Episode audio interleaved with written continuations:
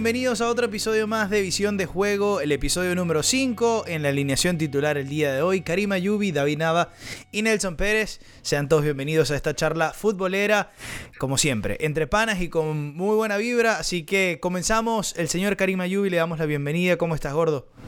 ¿Cómo estás, Nelson, David? De verdad un placer volver a otro episodio más de Visión de Juego. Eh, ya con, como lo comentamos en el episodio anterior, que lo que íbamos a hablar este, en este episodio, cómo se, eh, cómo se reanudó el, fútbol después de, este confinamiento, el equipo que mejor hemos visto y bueno, lo, que va a pasar de en adelante, porque ya también al terminar las ligas arranca la Champions League, gracias a Dios. Así es, desde Santiago de Chile y ah, trabajando ahora extra aquí, pasado la hora, porque en sus labores de padre no terminan nunca, el señor David Nava. Un abrazo, un abrazo a Karim, un abrazo a, Nelson, sobre todo a Karim, que seguramente va a pasar llorando todo el programa, ¿no? Porque el, ah, del bar, el Barcelona, el robo y todas esas cosas, pero la verdad, bueno, complacido una vez más de compartir acá entre panas y, y a debatir, a ver qué sale de bueno hoy. Te sorprenderás, te sorprenderás con lo que vengo a opinar, pero tranquilo. Bueno, vamos a, comenzar entonces el debate. Mucho, mucha tela se ha cortado en esta, desde que comenzó el fútbol español, obviamente, porque esa carrera, eh, ese, ese pulso entre el Barcelona y el Real Madrid, sin duda iba a ser una, una de las historias, ¿no? De, este, de este verano y, de esta, del regreso del fútbol español post cuarentena o eh, todavía en tiempos de COVID, pero eh, después de que ya se aligeraron un poco los, eh, las medidas. Entonces, eh, ha resultado que el Real Madrid ha hecho pleno de puntos, el Barcelona ha pinchado ya varias veces y el Madrid en este momento se encuentra con ventaja de cuatro puntos. Eh, perdón, de un punto porque jugó el, Barça ayer y el Madrid le toca jugar mañana contra el Alavés o cuando escuchen esto probablemente sea el día de hoy. Entonces, el, el, el Barcelona ha prácticamente eh, ha tenido yo creo que un comienzo bastante complicado, ¿no? O sea, eh, las ideas no han sido, yo creo que no han sido las mejores. En este momento parece que encuentran una forma eh, decente. Sin embargo, todavía hay muchas interrogantes y parece que, bueno, ya la liga se le escapó de las manos. Entonces quiero, quiero saber cuál ha sido su impresión hasta ahora de este comienzo de, de, liga y cómo ha visto al, al equipo de Setién en específico de verdad que el Barcelona, em, los primeros partidos, yo lo he visto prácticamente igual a lo que se ha visto en toda la temporada. Un equipo muy espeso, sin movilidad, donde siempre dependen de tanto Messi como eh, Marc-André Ter Stegen, han sido las figuras del equipo. Si no aparece Messi, no, tú no ves que, creen situaciones de peligro de gol y siempre sufren, siempre sufren en, defensa. ¿Qué pasa? Que en el partido contra el Villarreal, que fue el fin de semana, se tiene un cambio en el esquema eh, arma un 4-3-1-2, los mismos línea de 4, 3 en el medio, pero adelante, en vez de ser un 4-3-3, eh, con Messi y Griezmann de extremo, ¿qué hizo? Puso a Messi de enganche y Griezmann con Suárez como 2-9 y Griezmann un poco más suelto, que es lo mismo que repitió ayer frente al español, donde no fue el, mismo partido que hizo el Barcelona, no se vio de, no, no, no, fue lo mejor como contra el Villarreal, pero se vio un mejor Griezmann, se vio un Griezmann más suelto, se vio un Griezmann este, muy parecido a lo que fue con ese Atlético de Madrid. Claro. La posición de media punta es, en definitiva la, la posición en donde Griezmann está más cómodo, ¿no? Claro, pero que, ve uno, que el que ve como media punta es Messi, pero a la final se termina retrocediendo un poco más para buscar la pelota, pero Griezmann es ese compañero que le puede crear una pared, que le puede crear espacios, y es donde se ha visto más cómodo, a diferencia de extremo, que lo ves pegado una raya donde no se puede ver la mejor este la mejor eh, versión del, del, francés. Entonces, contra el Villarreal se vio un muy buen Barcelona. ¿Qué pasa? Que el Villarreal también te permite jugar de esa forma, a diferencia de ellos, del español, que estaban los 11 metidos atrás, le costó un poco más al Barcelona, pero a pesar de todo se vio un mejor Griezmann. Eh, siguen sufriendo en el retroceso, siguen sufriendo en defensa, eh, los laterales siguen al ataque y es donde más sufre el Barcelona, los mediocampistas no hacen los relevos y siempre tiene que aparecer un Marc-André Ter Stegen, eh, perdón, para salvarlos. Y es lo que siempre va a pasar, alineación con la que juega el Barcelona sea ofensiva con este 4-3-1-2, o sea, un poco más replegable con este 4-3-3 que los extremos te pueden retroceder, siempre vas a sufrir porque no, no han conseguido cómo retroceder y tapar bien los espacios, donde se vio contra el Atlético de Madrid con Carrasco y ayer con Embarba, que sufrieron mucho la contra. Claro, y, eh, sin duda el, el, esa lateral derecha cuando está Semedo, sufren en defensa, ¿no? Porque todavía el portugués le falta mejorar un poco, a pesar de que yo siento que ha hecho una mejora en, ataque, aún le falta mucho por, por, crecer en la parte defensiva. Y yo creo que es muy consono lo que dices con respecto a ese retroceso cuando hablas de la falta de movilidad a nivel ofensivo. Eh, pasa lo mismo, es similar ¿no? al retroceso, que eh, el equipo está muy espeso eh, obviamente no, hay, no genera volumen de juego, no hay mucha movilidad y obviamente cuando te, te agarran mal parado, para esos mismos mediocampistas que ya de por sí no están ni con la pelota moviéndose como deberían, en el lado defensivo, David, eh, la cosa se complica aún más. Sí, sí, totalmente. De verdad que, el dibujo que presenta hoy en día este Barcelona eh, está muy alejado a lo que estamos acostumbrados a ver, ¿no? Esta vez yo creo que todo el peso recae en Lionel Messi. Es un jugador que, siempre se saca algo, unas bajo la manga, pero que a veces no le alcanza. Para mí todavía el fichaje de Griezmann no termina de, digamos, eh, aflorar en este equipo porque es un Griezmann que está apagado, es, un Griezmann que, no se le ha visto cómodo, es un Griezmann que está opacado. Em, entre tantas voces se dice que, que no se siente cómodo jugando al lado de, estrellas que sean superiores a él, cuando él era una de las figuras máximas, la máxima figura del Atlético de Madrid. Pero el Barcelona está en este momento con tantas falencias que, a ver, todavía hay liga, todavía quedan cuatro partidos para el Madrid, quedan tres para el Barcelona. Eh, sí, sabemos que la diferencia está, está complicada para el equipo eh, del Barça, pero no está imposible. Con esto no quiero decir que, que, cambie lo que dije, que el Madrid era campeón. Para mí el Madrid es más campeón que nunca hoy en día, pero todavía quedan partidos por jugar y con un Barça que le cuesta tanto ganar, que le cuesta tanto hacer gol y que está tan deplorable defensivamente, sin ninguna renovación en camino por el momento, yo creo que es momento de empezar a pensar eh, en hacer caja con jugadores que no te están rindiendo y, pensar en la próxima temporada o quizás enfocarse en la Champions que, que también lo veo este, con contratiempos si sigue a este nivel de, juego el equipo de Setién. Y recordad que no son cuatro puntos, recordad que son cinco, porque al final el Madrid tiene la ventaja del golaveraje y... Claro. Es correcto, es correcto. Y son, y son cinco puntos, porque con una victoria... En caso de quedar, en caso de quedar empates. Correcto, con una derrota y un empate del Madrid y el Barça ganar todos los partidos y quedar empatado, sigue siendo campeón el Madrid. Entonces el Barcelona, de los cuatro partidos que le quedan al Madrid, lo único que le queda ligar son dos derrotas al conjunto merengue o una derrota y dos empates, lo cual veo complicado. Es poco probable. Es difícil, es difícil, eh, sobre todo por cómo viene el Madrid, ¿no? El Madrid tiene, tiene, tiene, juega a la vez y luego Villarreal, ¿no? Correcto, pero ¿qué pasa? A la vez, eh, con un técnico nuevo, Sí, el Alavés, el Alavés no me parece el reto, me parece Villarreal. Ya está prácticamente en descenso. Recordar que el Mallorca ganó hoy y se puso tres puntos. El Alavés de perder mañana con el, con el Real Madrid. El Mallorca sigue, no, no, sigue, no, sigue tres puntos por arriba, pero a falta de tres jornadas. Y el Mallorca viene jugando bien, sacando resultados, a diferencia del conjunto del Alavés. Entonces, en esas tres fechas, el Mallorca puede, puede salvarse y, quedar, y dejar afuera el, al conjunto. Eh, Karim, el, el Barcelona. Yo quiero preguntarte a ti, como obviamente como fanático del Barça, eh, ¿qué, posibles soluciones le ves a el, el futuro? Porque, si bien lo decía David, eh, es un equipo que tiene una, ya un, prácticamente una edad, una media bastante, bastante alta. O sea, hablamos de que el, el equipo tiene muchos jugadores sobre los 30 años. No parece que hay un plan de renovación. Sabemos los problemas que hay con la directiva. Y eh, no, no, no, tenemos una respuesta, ¿no? Eh, se ha hablado de que Messi se está pensando en la renovación. Eh, se ha hablado de que em, quieren traer a Lautaro, pero entonces Suárez está rindiendo.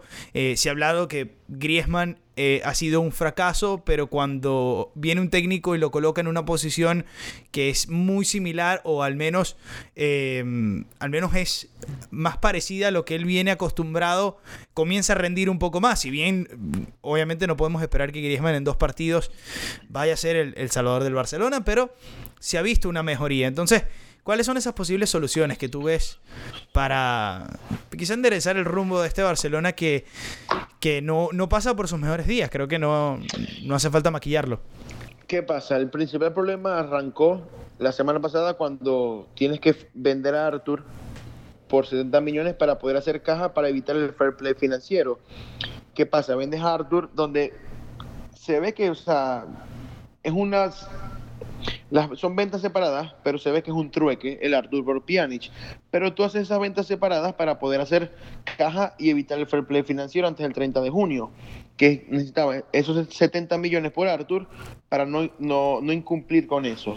Se te da un jugador de 23 años y te llega uno de 30 como es Pjanic. Entonces tú ves su medio campo, que es Vidal, más de 30 años, Busquets, más de 30 años, Rakitic, más de 30 años, y ahora Pjanic. Entonces, por ahí pasa el problema. Ahora, es cierto, llega, llega Trincao, llega también Pedri, un jugador de Las Palmas que fichó el Barcelona de 17 años, y tú ves que vuelve, que puedes regresar a Leña, pero es sobrepoblación ese mediocampo. ¿Qué tienes que hacer para mí? ¿Qué deberían hacer? Vender jugadores como Rakitic. Claro. Me, dolería mucho Vidal porque Vidal es un jugador que, eh, que yo siempre lo quisiera en mi equipo. No me gustaría venderlo, además de que te llegó prácticamente barato, es decirlo, 20 millones hoy en día en el fútbol es barato por un jugador como Vidal, pero era su último año de contrato. Pero si puede sacarle algo. El problema es que yo siento que, yo siento que Vidal, eh, por más de que aporte mucho cuando entra de, prácticamente de cambio, es cuando me, creo que prueba su valía de mejor forma porque termina siendo un rompesquemas, ¿no? sumándose al ataque y obviamente la presión en defensa. pero creo que cuando está de titular quizá desordena un poco el esquema. Sin duda, sí. E, e, es, típico de Vidal. ¿Qué pasa? Que esa irreverencia que te da Vidal es un cambio, te lo puede dar hoy en día Ricky Puch. Pero ¿qué pasa? Ricky Puch todavía es, muy joven. Eh, no tiene ese físico que te puede dar Vidal, no, es ese físico que te puede pelear una pelota, que te la pueden ganar, o un juego aéreo que sí te da Vidal. Entonces, son cosas que uno tiene que, balancear. Son, eh, son muchos jugadores eh, por encima de los 30 años que tiene el Barcelona. Tú ves la delantera, Messi, eh, Suárez más de 30 años, los jóvenes, Braithwaite, que también va a llegar a 30, pero si tú ves Griezmann está cerca de cumplir los 30 y el único joven, por así decirlo, es Dembélé y Ansu Fati que sigue siendo del filial. Entonces, el problema generalmente pasa por ahí, por esa sobrepoblación de, de jugadores por más de los 30 años y además tu problema es el gran contrato que todos tienen, porque si tú ves, todos tienen contratos de 8, 10, 14, 12 millones, y ese es el verdadero problema, que tú los renovaste y le diste un gran contrato con una gran edad. Entonces, no hay muchos equipos que se pueden dar la posibilidad de pagar ese contrato hoy en día a, esos jugadores y va a ser más difícil poderlos vender y sacar un buen dinero. Entonces, eh, ahí se ve los errores que ha hecho esta, esta directiva y por eso ese rumor de que Messi eh, no ha querido renovar y hay que esperar después del 2021 que se le acabe el contrato, que haya elecciones, si se quedará o no. Entonces, son muchos rumores, son, muchas son muchas cosas que están pasando hoy en día alrededor del Fútbol Club Barcelona que tú ves que no sabes que se puede solucionar. Es cierto, tienes en el medio campo jugadores como Frankie de Jong, como Ricky Push, Sergi Roberto, que no se ha visto para mí ha sido lo mejor en estos últimos dos partidos, jugando como interior, no, no como lateral. Que es su posición natural, exacto. Exactamente, pero de resto son jugadores que pasan los 30 años.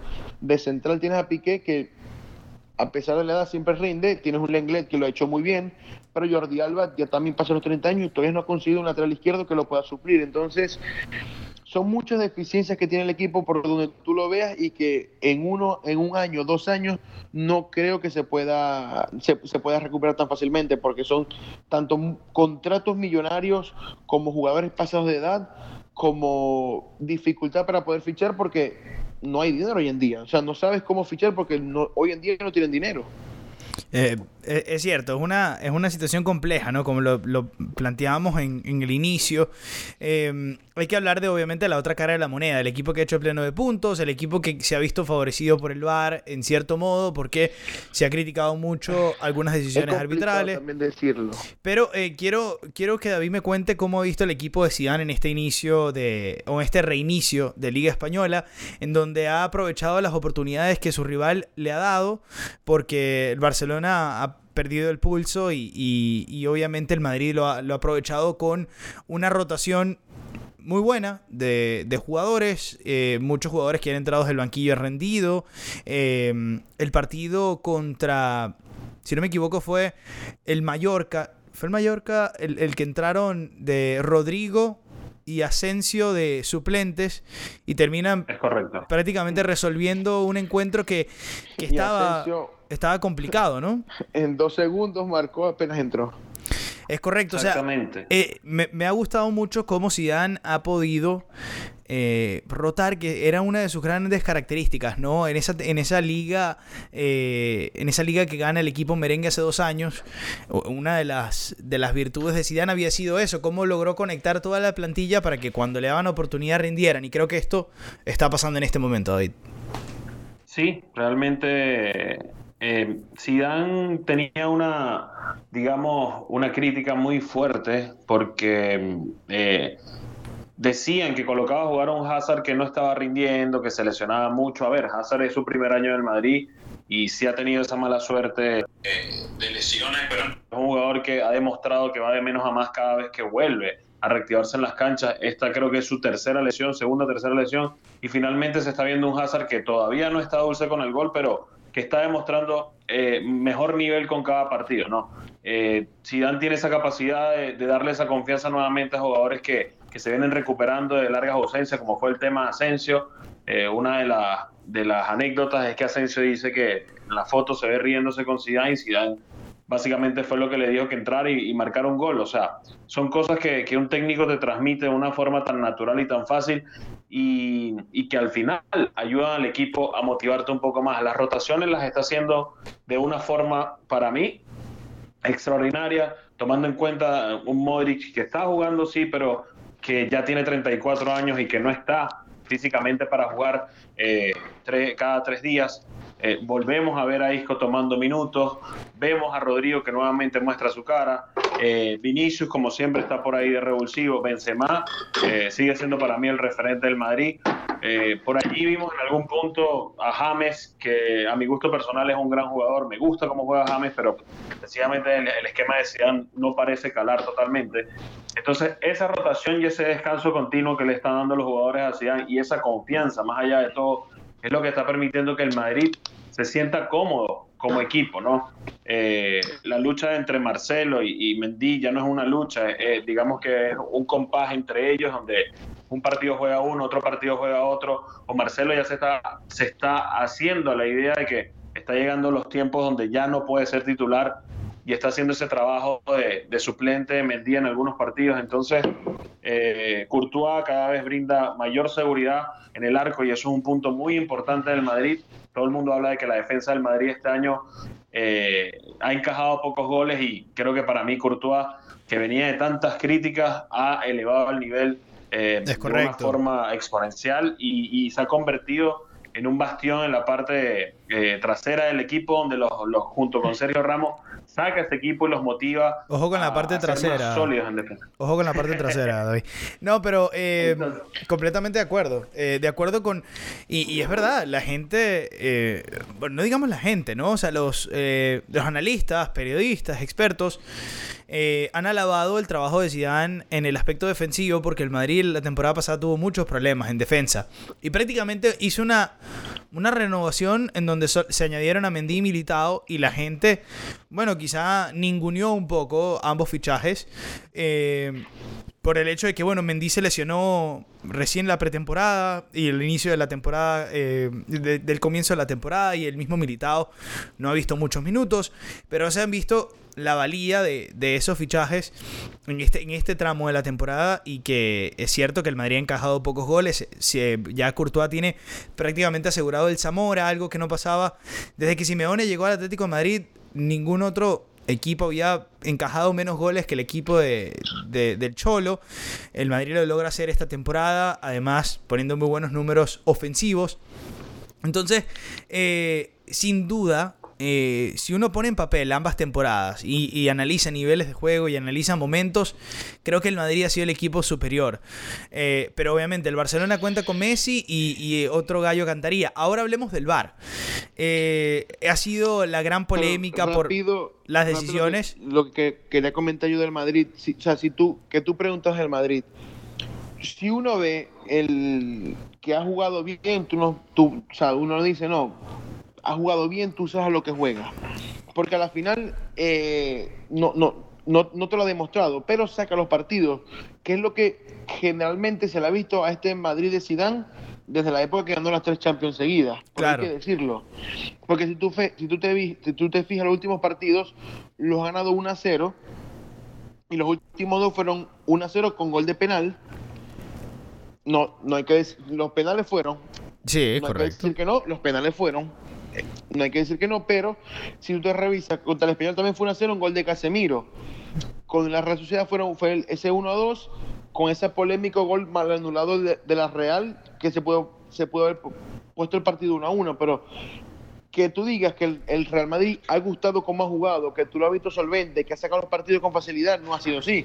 Porque en los últimos dos partidos que ganó por, con una sola, ambos goles de penal, fueron uno en el, 80. Claro, pero ¿qué llamas, tú, ¿qué llamas tú solvencia? Porque eh, mantener el arco, el, arco en cero, a pesar de que quizás no dominaste todo el encuentro de principio a fin, eh, quizás eso es tu concepto de solvencia, pero eh, para otras personas, mantener el arco en cero y hacer un, partido decente contra equipos que se están peleando el descenso, como el Español, como el Mallorca, que están en lucha y que además vienen, son todos equipos que vienen de descanso, ¿no? Estamos en situaciones atípicas, los jugadores obviamente están jugando muchísimos minutos en este momento. Entonces yo también creo que la expectativa no puede ser que los equipos dominen con esa, con esa, eh, no sé, esa ese, eh, eh, supremacía como lo Esa supremacía absoluta. Yo, yo creo que hay que dar un margen de maniobra mayor eh, en, estos tiempos. Ahora, quizás estoy justificando al Madrid. Tampoco pienso que el Madrid ha hecho el mejor fútbol del mundo, pero creo que ha hecho cosas muy buenas, muy correctas, que les han permitido, le han permitido llegar a este punto. Sacar los resultados, saben sacar los resultados, saben en este tipo de partidos. Bueno, no, no, no voy a decir que saben. Zidane sabe es Zidane sabe, porque el año pasado no estaba Zidane y no lo, y, no lo consiguieron.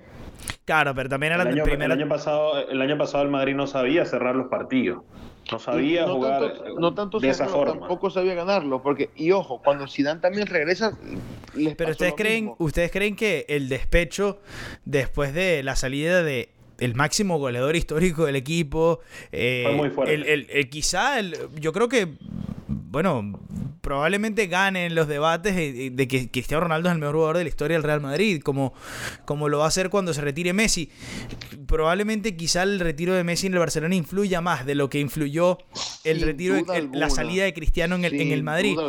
Pero creo que, creo que era justo eh, que el Madrid iba a pasar por un proceso de transición después de la salida de, del bicho, como le dicen. Pero ¿qué pasa? Lo ha hecho, para mí lo ha hecho, lo, lo, hizo muy rápido y hay que decirle gracias a Florentino a través de nuevo Zidane, porque yo no sé si Zidane hubiese regresado, lo hubiesen conseguido. Para mí es ese cambio de chip y esa esa mentalidad que te crea Zidane. ¿Por qué? Porque el, yo, yo siempre lo he dicho, yo, para mí e, ese Madrid de Zidane que ganó esas tres Champions, eh, ganó esa liga, posiblemente gane esta, que es lo más seguro, que tú digas, sea lo que juega, me gusta su estilo de juego, no lo sabes porque no, no, no, te atrae, no, no, para algunas personas no te atrae, no es lo que está generalmente acostumbrado a ver, pero hay, algo que tiene que es muy importante, sabe sacar los partidos, sabe ganarlos y tiene mentalidad de ganadora. Y eso es lo que te da Zinedine Zidane, que es impresionante cómo llegó en ese momento cuando estaba en el equipo Rafa Benítez, pudo sacar una Champions, después sacó una Liga, después sacó otra Champions, llega una temporada que ya estaba muerta porque estaba perdida, y la siguiente temporada viene y te saca una liga. O sea, es una mentalidad sin duda alguna ganadora de Zinedine Zidane que supo aprovechar lo que tiene. La capacidad también de exprimirle eh, el jugo a jugadores que la temporada pasada quizá eh, la prensa los señalaba, ¿no? Marcelo, Modric, el mismo Ramos, o sea, son jugadores que han elevado su valor esta temporada, producto también de la confianza de Zidane y eh, Yo te voy a decir e, Esa, esa, esa motivación. El liderazgo de el liderazgo de este Ah, bueno, el liderazgo, hermano. ¿Cómo? Liderazgo. Ese es primo de Erasmo. Ese, el liderazgo, el liderazgo es el primo de Erasmo. El, liderazgo, el liderazgo de Ramos. Perfecto. El liderazgo de Ramos. El liderazgo de Ramos de este año no se le vio el año pasado. Hay que decirlo. Es que te digo, yo, yo creo que el año pasado fue todo, fue todo complicado, ¿no? La llegada de cómo llegó Lopetegui, cómo se dieron las cosas, la salida de Cristiano, lesiones, malos momentos, luego se va Lopetegui, viene Solari, la salida de Champions. O sea, la temporada pasada del Madrid fue, sí, obviamente... Eh, entre eso, recordar que también ganó un Mundial de Clubes, a pesar de todo ganó un Mundial de Clubes. Claro, con, con quizá no tanta resistencia, ¿no? Tampoco...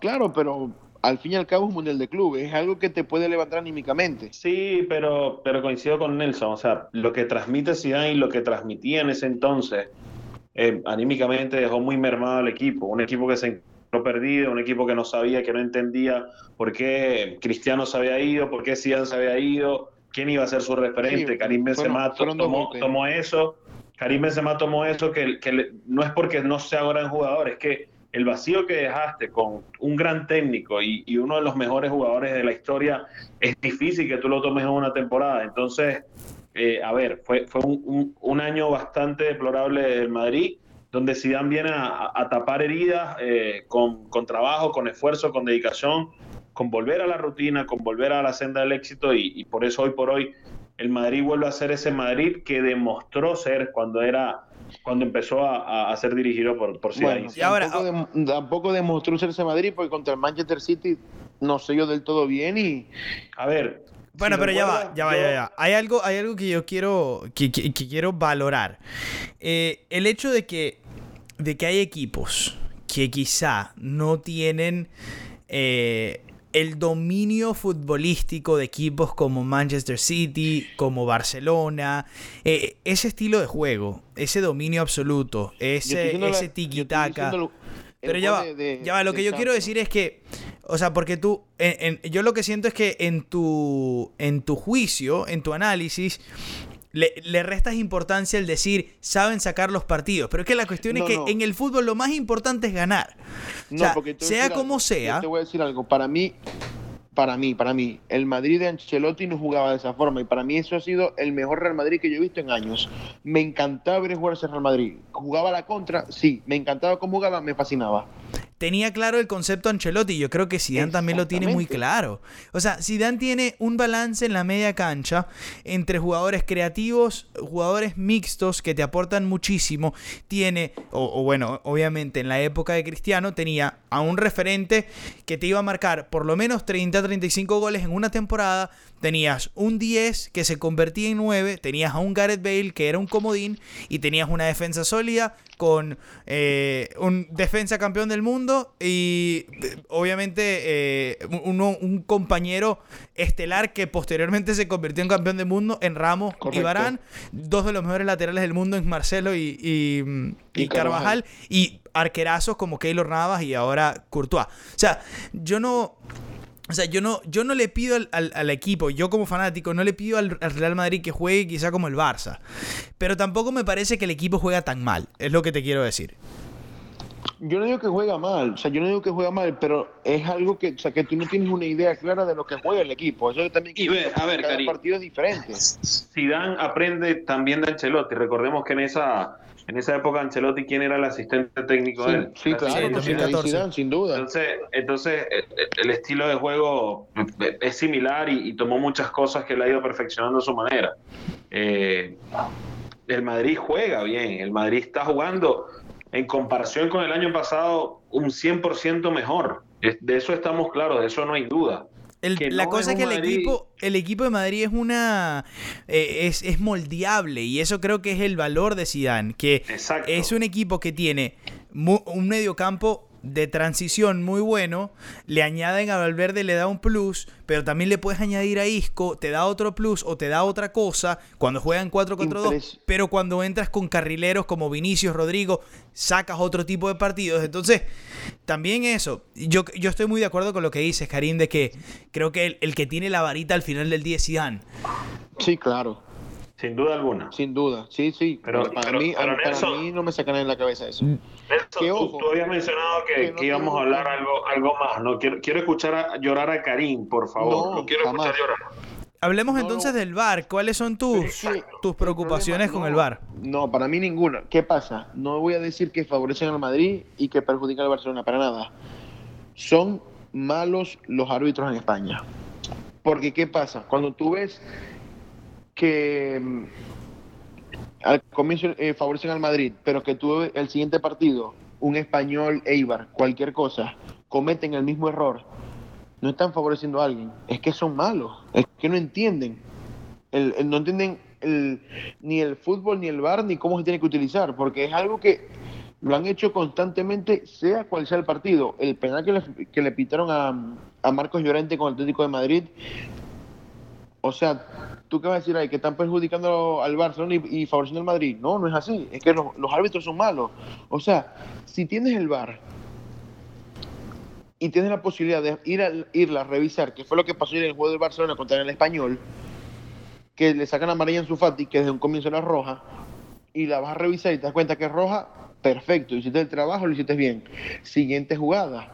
Pau López le hace lo mismo a Piqué, sacas amarilla, vas a revisar, te, te das cuenta que te das cuenta, exactamente, te das cuenta que tomaste una decisión errónea, quitas amarilla y sacas la roja, estás haciendo el trabajo bien. Eso debería pasar con todos los equipos. No digo solamente con Madrid, Barcelona, Atlético, con todos. Entonces, uno dice, no, que están favoreciendo al Madrid, están perjudicando al Barcelona, pero que tú ves que es constante y repetitivo en todos los partidos, es que en España los árbitros realmente son muy malos. Muy malos. Yo creo, yo creo que también ahora, y perdóname, la exposición, la exposición también es, mucho mayor. Con, con, el VAR, ahora los árbitros quedan expuestos a cualquier error de interpretación. Y, y si bien es cierto que coincido en que, en que muchos no lo saben usar, y hay jugadas que uno no termina de entender por qué no se revisaron. Eh, yo creo que hay otras también y, ha habido mucha justicia en muchas jugadas. Entonces, creo que por, por cosas puntuales también hacemos leña del árbol caído. Eh, y además es el primer año, es el primer año del VAR en, las ligas europeas. Así que imagino que el margen de maniobra no seguirá subiendo. Primer año, el primer año. Es el segundo año. Correcto. Bueno, el segundo, el segundo año. Bienvenido a mi mundo, Nelson. Bienvenido a mi mundo.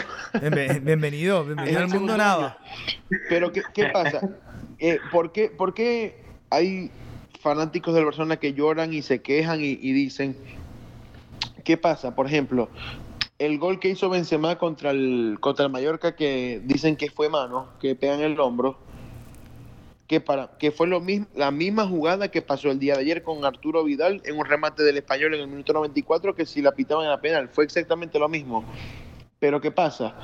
Que en la Supercopa de España, Messi marca un gol y la pelota la pega en el mismo lugar, entonces de ahí se quieren agarrar, de como que a Messi le pitaron mano, entonces también a Benzema fue mano. No, se equivocaron con Messi y punto. Se equivocaron en ese momento y ya, ya está. Se equivocaron y ya está. O sea, no, no por eso vas a decir, no, que eh, fue mano y, porque a Messi la pitaron mano. No, se equivocaron en aquel momento con Messi y ya está. Los errores siempre van a seguir a pesar del VAR y, todavía con, dos años, en su segundo año, es una plataforma que está en, en, prueba, ¿no? Eh, eso se sabe y es una plataforma que obviamente no la van a eliminar por la cantidad de millones que va a haber de por medio, empresas, etcétera, etcétera. Pero más allá de eso, de que digan que favorece al Barça, que favorece al Madrid, que las jugadas donde Messi pisa los a los rivales, donde los agrede y no tuvo tarjetas, que los goles del Madrid. El caso del gol del pisotón de Ramos a Raúl García. Ok, eh, fue, una, fue una discordia muy grande. De hecho, el árbitro dice que revisa la jugada en el momento y, da su veredicto. Entonces, yo le pregunto a ustedes, todos vimos esa jugada, absolutamente todos. Todos sabemos quién es Sergio Ramos y para mí Sergio Ramos es un calculador y sabe pegar cuando quiere pegar. No estoy diciendo que lo haya hecho a propósito, pero, pero su, su prontuario, digámoslo así, es que Sergio pega cuando quiere pegar y hace año cuando quiere hacer y se hace loco, como si no hubiese pasado nada. Pero siendo ustedes, esa jugada tenía tres opciones, pitar penal, agresión y tarjeta roja o fuera de juego. ¿Cuál de las tres hubiesen tomado ustedes la decisión sin bar? Sin bar, sin bar no, nunca ves el penal.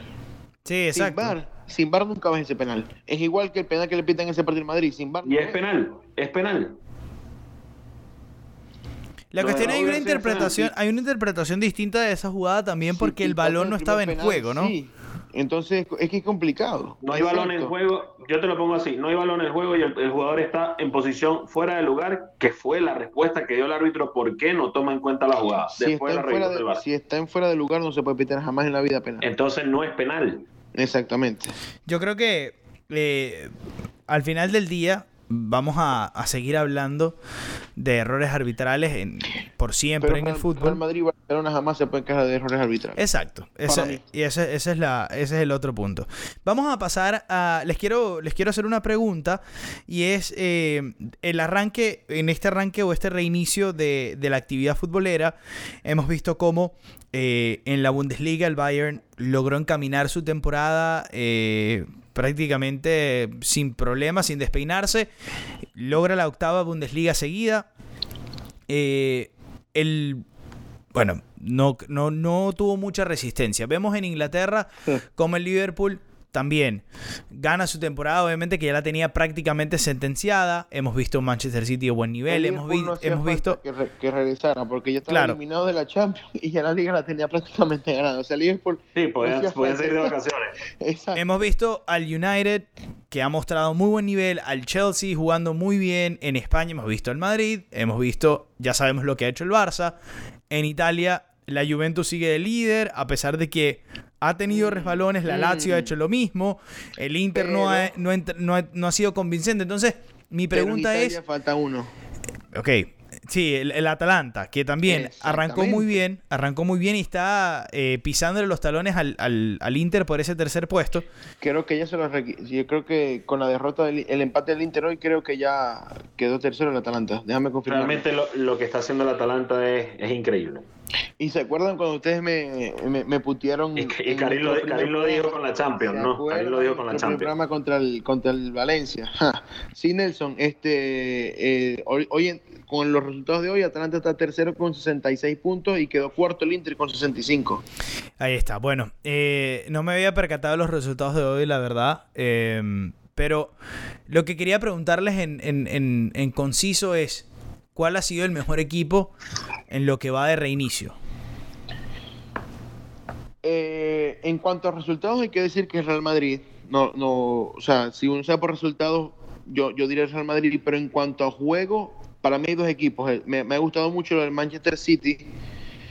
Eh, Guardiola también ha rotado mucho, pero cuando se ha visto que ha jugado el equipo titular, eh, ese medio campo con Gundogan y, y, Rodrigo y, y Rodrigo es, otro equipo, a, diferencia de ese partido que perdieron con el Chelsea cuando jugó Fernandinho, me, me, me parece que, que lo de ha sido muy muy bueno, que Guardiola ha, podido mantener, demostrar ese fútbol y lo del Atalanta. Sin duda lo del Atalanta que viene invicto, no ha perdido, eh, pudo llegar a ese tercer puesto en, en la Serie A y que, ojo, es un equipo que viene muy bien, que viene consiguiendo resultados, donde está en un gran momento tanto el Papu Gómez como Duban Zapata y que, ojo, recordemos que ya está en cuarto de final de la Champions y que tú puedes pensar que va a ser un cruce fácil y no, hoy en día no me gustaría cruzarme con el Atalanta. De llegar a pasar el Barcelona en su momento con, el Napoli, que ese es otro equipo que también viene jugando muy bien. Consiguió el equipo Gatuso. Eh, ganó la Copa Italia. Final, exactamente, le ganó la final de la Copa Italia a la, Juve y viene jugando bien, viene sacando resultados. Y hoy en día el Napoli puede complicar seriamente el Barcelona en ese partido de vuelta en el Camp Nou. David, Sí, realmente coincido con, con Karim. Eh, de verdad que hay equipos que volvieron bastante dulces de, este parón. Eh, el City para mí también sigue siendo uno de los, de los que ha logrado eso, pero eh, si bien es cierto, me gusta mucho lo que está haciendo el Manchester United, a pesar de que es un equipo que, que, no está peleando por un título, cómo está jugando ese equipo nuevamente da una ilusión de volver a ver uno de los grandes de, de Europa para la próxima temporada, con inclusiones como Bruno Fernández, el despertar de, Martial y, Rashford. Es un equipo que, me está gustando nuevamente cómo se está moviendo ese equipo. Eh, el Atalanta, he visto un par de partidos, me parece eh, absurdo de buena manera cómo se entiende ese equipo sin tener figuras de gran renombre a nivel mundial. Hablo de comparativas como, como los tienen los grandes equipos. Entonces, eh, me gusta, me gustan bastante esos equipos y, en cuanto a la Champions, eh, creo que coincido con Karim, el, Barcelona se debe cuidar del Napoli. No, no, no voy a decir que, le, que al Napoli le va a alcanzar para, para hacerle daño, pero, pero está latente una posible sorpresa. Y, y hablando del tema del Madrid, que se va a ver las caras con el Manchester City en Inglaterra, yo lo dije en el, primer programa que creo que hicimos cuando volvimos, que, que, un milagro llamado Karim Benzema en ese entonces podía salvar al Madrid de caer eliminado ante, el City. El primer partido, si no lo recuerdo, recuerdo creo que le, endosaron tres goles al Madrid. 2 a 1. 2 a 1 en el Bernabéu. Eh, está abierta la eliminatoria. Sí, el Madrid es hoy por hoy mejor que el Madrid es entonces, sí, pero también lo es el City. Entonces, es un City que ya no piensa en la liga, es un City que está libre de todo y es un City que posiblemente se quede sin Champions para la próxima temporada, entonces es muy peligroso. David se eh, tiró un control C. Con la participación de Karim se tiró copy-paste. Pero entonces eh, eh, es, complicado. Yo sigo por más que sea hincha del Madrid a morir, sigo viendo muy difícil que pase de ronda eh, y que le gane ah, el City. Y recalco pero es que mi pronóstico, ¿no? Yo, quiero decir mi equipo. Yo te, voy a decir algo. Bueno, termina para que toquemos ese tema si, si da chance. Eh, no, no va a dar chance, brother. Yo soy el conductor de este programa y voy a despedir después de mi intervención. Em, no, no, no. como lo quiero. Em, hay que, me, gustó lo que dijo David del, del United. Eh, valorar el, el, descubrimiento también de Greenwood, que ha sido también una grata sorpresa. Eh, creo que también más o menos seguimos la misma línea de lo que esperábamos por el parón, por, lo que significó todo.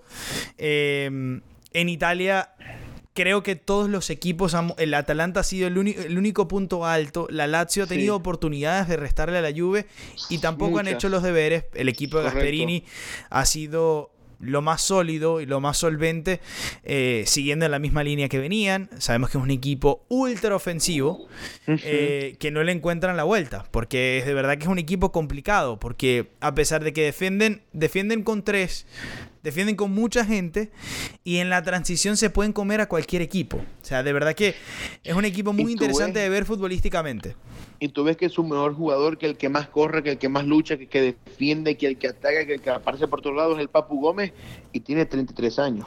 Sí, y, y, es, es el mejor jugador en diferentes partidos por diferentes roles. O sea, es un jugador muy creativo que en un partido puede, ser, puede hacer varias genialidades, pero de repente en otro partido es simplemente el movimiento sin pelota o eh, el sacrificio defensivo. Eh, entonces, de verdad que eh, yo, yo vi esa eliminatoria contra el Valencia y de verdad quedé enamorado de, del Y yo fui el único que del Atalanta. yo te digo algo, para mí el mejor equipo de, de, esta, de esta vuelta ha sido el Madrid porque ha hecho los deberes de la liga complicada estando por detrás del Barça. Entonces, para mí, ese tiene mucho valor. Lo digo sin fanatismo. Em, por detrás del Barça, un punto. Ok, dale, sigue. Bueno, un punto porque el Madrid tiene un partido menos. O sea, mañana cuatro. No, no, no, no, no. Es, antes del, regreso estaba por delante el Barcelona un punto. O sea, tampoco que era gran cosa. Tampoco era. Ah, bueno, ahora sí. lloremos, lloremos, lloremos. Sí, exacto. No, no es llorar, pero, o sea, el Barcelona. Eran dos puntos, brother. No uno, dos. Eran dos puntos. Dos puntos. Dos puntos. Lo bueno es que. ¿Quién tiene el gol a verás? El Madrid. Entonces, ¿cuántos puntos son? En ese caso. muchas veces seguimos así. Eso no tiene nada que ver, hermano. Eso no es un punto. Eso no es un punto. Eso no es un punto real. Eso es un punto. eso, no es un punto. Ese, punto no cuenta. Porque quedar en, es, como, es como la gente que dice que el, gol de visitante vale, vale otro gol. O sea, eso es, es, una, es una ventaja que tienes, pero no es un gol adicional. Pero una ventaja. Entonces no es un punto, es lo que te quiero decir. No es un punto el gol a Ok, pero el golaverage en el... En, el golaverage. Que, que, vale doble, eso generalmente pasa en, el 60-70% de los enfrentamientos pasa que un equipo quede empatado en, liga nunca pasa. Muy poco, muy poco. El Madrid ha sido uno de los pocos beneficiados de eso. Eh, en la Liga de Capelo. La Liga, de, la Liga de Capello se ganó por, por diferencia de goles también. Correcto. Exactamente. O no, por, el enfrentamiento directo, en realidad. Eh, Exacto. Que es esto, es este preciso instante, este mismo momento. Eh, ok, Karim, era eso lo que ibas a decir, ¿no? ¿Qué? Me dijiste que querías decir algo si nos daba tiempo. Eh, se te olvidó. Sí, se lo olvidó. Ok, entonces hablemos del sorteo de Champions que se hace mañana. Eh, recordemos que eh, hoy la UEFA confirmó lo que se sospechaba, que los partidos de ah, vuelta serán... pero tranquilo.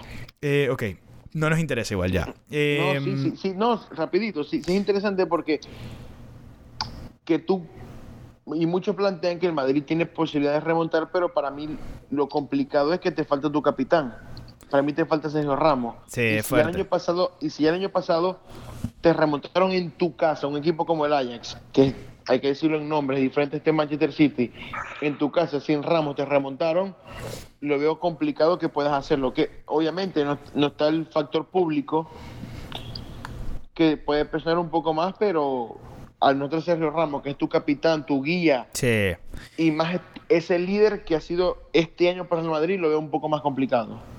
Eh, eh, es verdad, es verdad. Es, un verdadero reto el, enfrentar ese partido tan decisivo sin, sin Ramos, porque al final del día el jugador más clutch del Madrid en este momento es Sergio Ramos lejos y, además es el que tiene es el que tiene más sangre del equipo no que, es algo que, que obviamente a Benzema que ha tenido una grandísima temporada quizás la mejor que ha tenido con el Madrid le falta un poco de sangre en momentos importantes. Esto no, le resta nada a Karim. o sea, la mejor en cuanto a números, pero para, pero para mí Benzema nunca tiene una mala temporada con el Madrid. Em, sí, es verdad, es verdad. Quizá en otra se ha visto reflejado en, en otro... En números porque parece cristiano, pero Benzema hacía el trabajo para que Cristiano también apareciera, pero no muchos entienden eso. Bueno, hablemos entonces del sorteo de Champions y que, eh, eh, el, que se quiera poner ese flu que, Karim tiró, que se lo ponga. Este Juventus-Lyon, ese partido de ida va a ser en el eh, Allianz Stadium, Manchester City-Real Madrid, se va a jugar el partido de vuelta, corrijo, partido de vuelta se va a jugar en Etihad, Barça-Napoli en el Camp Nou, Bayern de Múnich-Chelsea en el Allianz Arena. Ahí hay un clasificado que es el, el, Bayern de Múnich, porque sacó una ventaja de 3 por 0 en Stamford Bridge. Así que el Bayern prácticamente lo tenemos contado en la próxima ronda. Eh, importante para este sorteo. Eh, los enfrentamientos por resolver eh, serán el 7 y 8 de agosto y no hay cabezas de serie y pueden enfrentarse los equipos de la misma federación también. Exactamente, o sea, es, es Atlético de Madrid, Real Madrid puede ser una posibilidad del Madrid clasificar. Es libre, exactamente. E, e, es libre el sorteo. Recuerda que se va a hacer el día de mañana, a pesar de todavía no tener los cruces completos.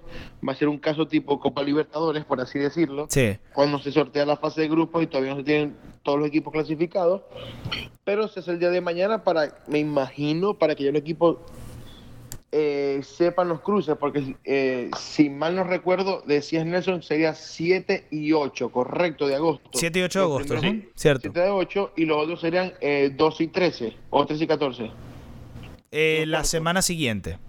Exactamente. Se, recordad que, cuarto, semifinal es, es a solo partido en Lisboa, entonces los cruces lo, lo, vas a saber prácticamente dos o tres días antes, por eso deciden hacer este el calendario desde, desde el día de hoy, o sea, desde el día de mañana, disculpen, y, y hacerlo de esta forma. Entonces mañana se va a saber y es, y es completamente directo. El cruce de cuartos, semifinales. Mañana va a quedar el cuadro completamente eh, preparado y ya tú sabes los cruces que te tocan en cuartos, en semi y en una hipotética final. Bueno, eh, va, va, sin duda va a ser muy interesante, sobre todo sabiendo lo que será la resolución de esa Champions League en agosto. Eh, lo bueno es que nosotros estamos teniendo fútbol gratis. El que, no, el que nos perdimos durante la cuarentena, estamos teniendo días. fútbol gratis en, eh, julio y agosto, que son meses que, siempre estamos en Lo que me molesta es el horario. Si me, molesta el horario porque a esa hora no estoy trabajando. Si fuera en la noche sería perfecto porque llegas a tu casa. Hermano, pero envíele un correo a la, la UEFA, a lo mejor le solucionan ese problema. Sí, seguro. No, es que el problema, no es ese. no, el problema no es la UEFA, el problema es el uso horario. es correcto. bueno, muchachos, eh, el resto es historia. Buen, buen episodio de, de visión de juego, pero todo lo bueno tiene que llegar a su final. Ahora, Nelson, yo quiero, yo quiero que nos comprometamos, por favor, a grabar la próxima semana. Para, pero por favor. ¿Pero para qué? Por favor. Siempre hay una excusa. para que quede un registro. Hay una frase célebre de este podcast y es... ¿Cuál será? Entre comillas. nah, no tengo ganas. Nah, no tengo ganas. Cierro comillas ahí. Cuidado que se va a molestar y se va a salir del grupo. Eh, no, claro. Yo lo saqué, yo lo saqué la última vez pero bueno. no, no, claro que sí. La semana que viene eh, es complicado. La de ya salió Karim. Y Karim poniendo excusas al aire. Nelson, yo voy a decir algo. Nelson, tráete la semana que viene un invitado y listo. No, no, el problema es que, ¿qué pasa? Que la liga se acaba el domingo que viene. Entonces sería lo ideal. Pero la Champions no. Pero que la Champions todavía no ha arrancado. Bueno, dejemos esta conversación para el grupo de WhatsApp eh, terminemos este episodio acá. Prometemos entonces al aire que vamos a, um, intentar regresar con episodios. Bueno, hablamos de fútbol venezolano, de lo que sea. Eh, sí, claro, tampoco, oh. tampoco hay. Oh. Eh, señor David Nava, lo dejamos para que vuelva a sus labores de padre. Gracias por compartir con nosotros. Gracias a ustedes, chicos, y nos vemos pronto. Esperemos que con más, con más parte del crew, como lo sería el señor Andrés Lichwell y mi amigo, el terror de Pampán, Julio César Castellano. Muchos besos a Vincent. Exacto. Gracias, un, gracias. Beso, un beso a Vicentico y que Dios lo bendiga. Amén. Gordo, un placer, brother, como siempre. No, a ti, a ti, hermano. Gracias siempre por el, por estar aquí, por, por, por seguir creando y por seguir eh, haciendo este, este programa que desde un comienzo nos ilusionó y a seguir adelante y que sigan las cosas buenas. Así es. Bueno, nosotros finalizamos este episodio de Visión de Juego, como siempre, deseándoles a todos que tengan un excelente día y nos reencontramos por aquí en otra oportunidad. Chau, chau. Chau, chau. Claro.